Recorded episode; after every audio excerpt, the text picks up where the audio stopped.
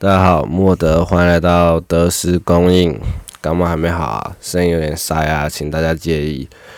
上礼拜天的时候去看了那个，我靠，爆音。上礼拜天的时候去看了一下那个《亲爱的房客》，《亲爱的房客》真的好看，我喜我喜欢。然后男主角我第一次知道，但整个会让我这辈子忘不掉，你知道吗？就是一个单压给他，真的很厉害。那最近国片真的很厉害，最近看了《无声》《亲爱的房客》，还有什么？然后还有《孤味》，但我没有去看，想要去看一下，应该找时间去看一下《孤味》。然后听说还有一个叫做《同学麦奈斯》，好像也不错，纳豆有演，纳豆演技其实真的不错。之前看《大佛普拉斯》的时候，是个厉害的演员。那这集的主题就用一个从小听到他的音乐做开场，一听就会知道这是什么东西，伟大的发明，好不好？大家，PlayStation，对，没错，就是我们收集发明的 PlayStation，耶！而且我刚刚去上网查才发现，看 PS 每一个开机的声音原来是不一样，我还一直以为一直以为是一样。哦，那现在讲讲，我觉得开头。哦，不对，我们要先切入主题。那就今天我们的主题就是 PS 五。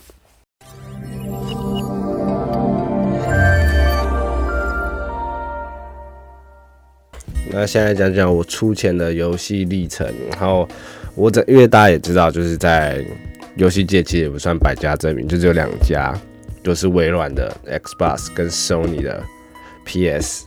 这样子，那就是大家如果有一个基本知识的话，就是现在大概是第五代次次世代的竞争状况。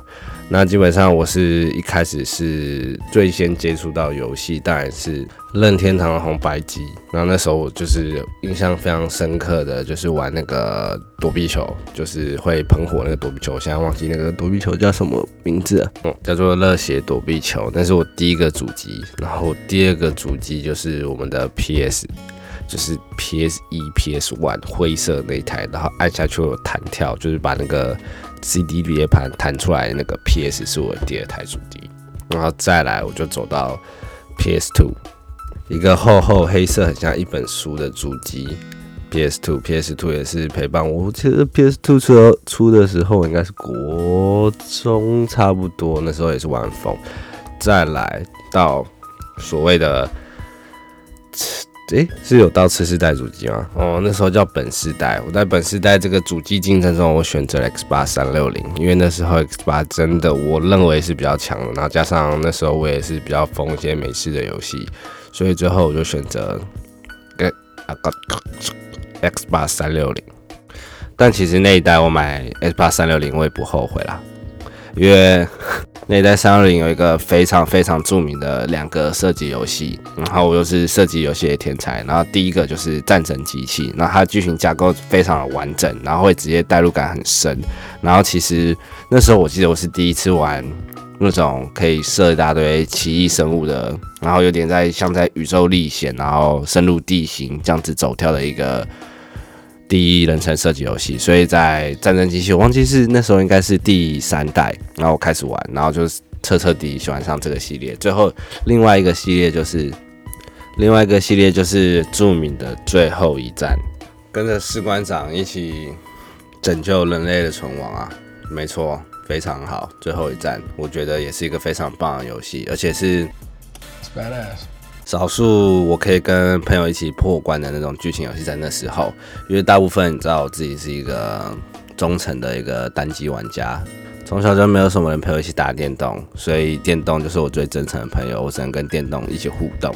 有加上不知道为什么，我觉得那时候玩那个美式的主机，毕竟 Xbox 微软。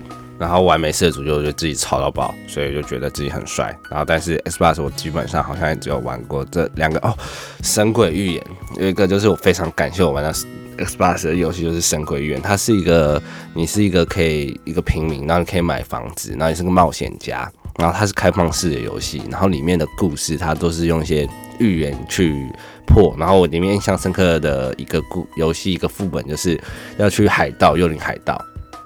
那你要拿到，我还有点忘记，不过那个整个就是很，我整个很深入我的角色。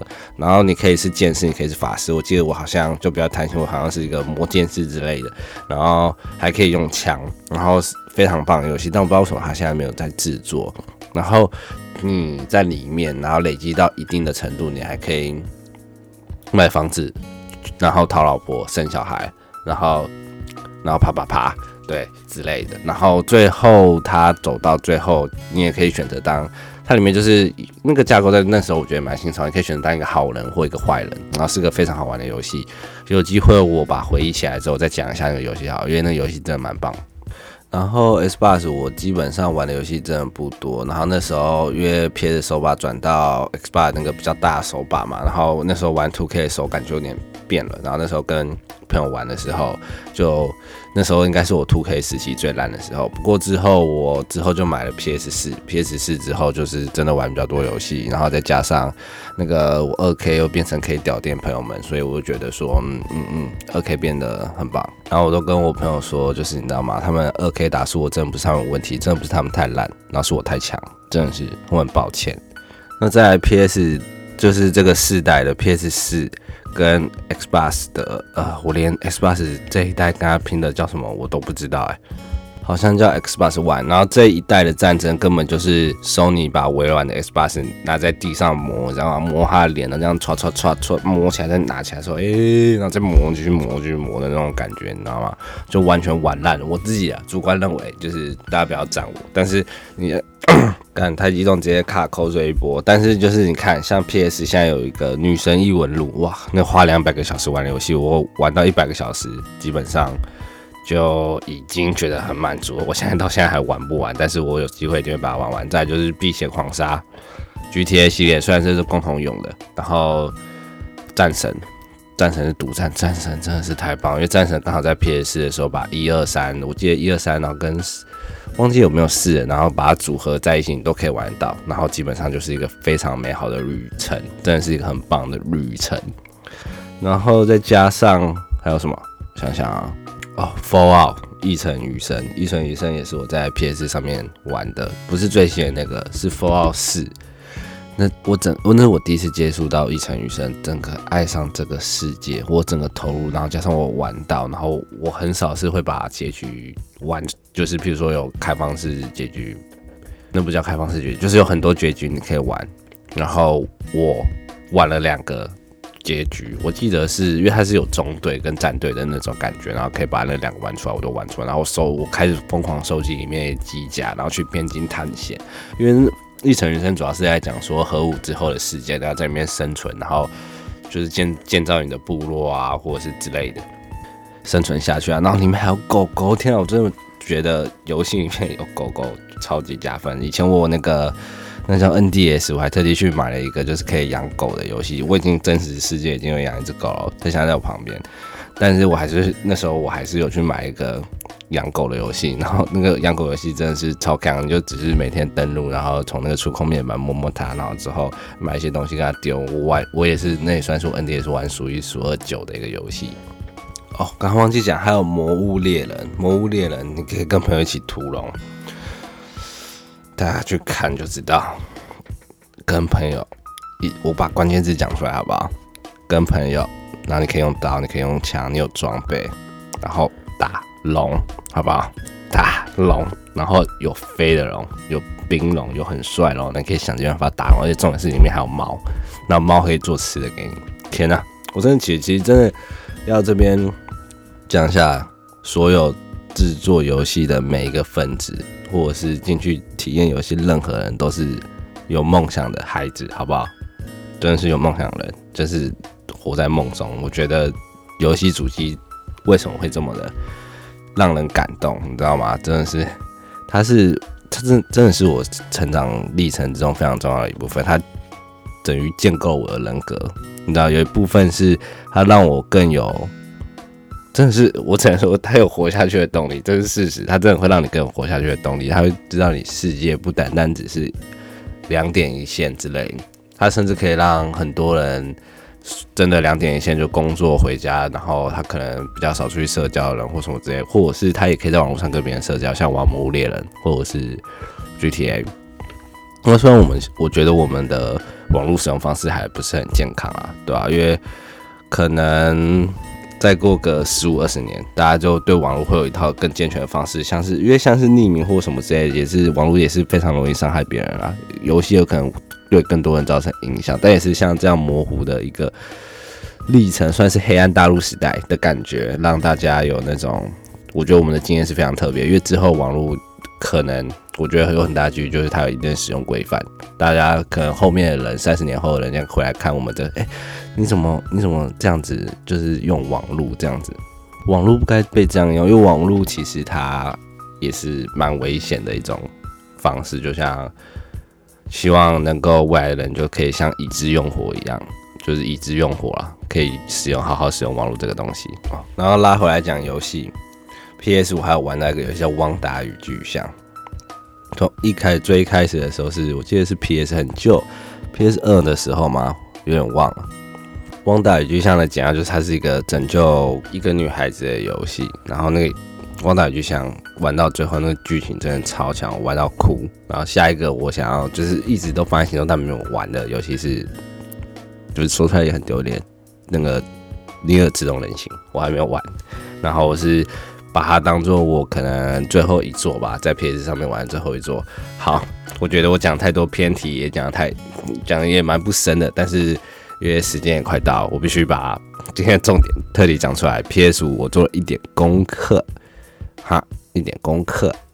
那 PS 五的机型主要是分成两种，有光碟机版跟无光碟机版。那我个人是认为无光碟机版比较好看，但是毕竟我是一个喜欢收藏光碟的人，所以我还是可能会购入的话，我是会购入有光碟机版。那台湾的售价是一万五千九百八十块，然后无光碟机版的数位版是一万两千九百八十元，然后都是在台湾预计都是在十一月十九号发行。然后有一些地方十一月十二日就会开卖，那基本上你就是他妈的抢不到。那基本上它里的内件就是 PS 四是用 HDD 的传统硬碟，PS 五是用 SSD 的传输。那它频宽是每一秒就可以有五 GB 的速度。要怎么讲这个速度？这样子比较起来，像 PS 四它 loading 的时间。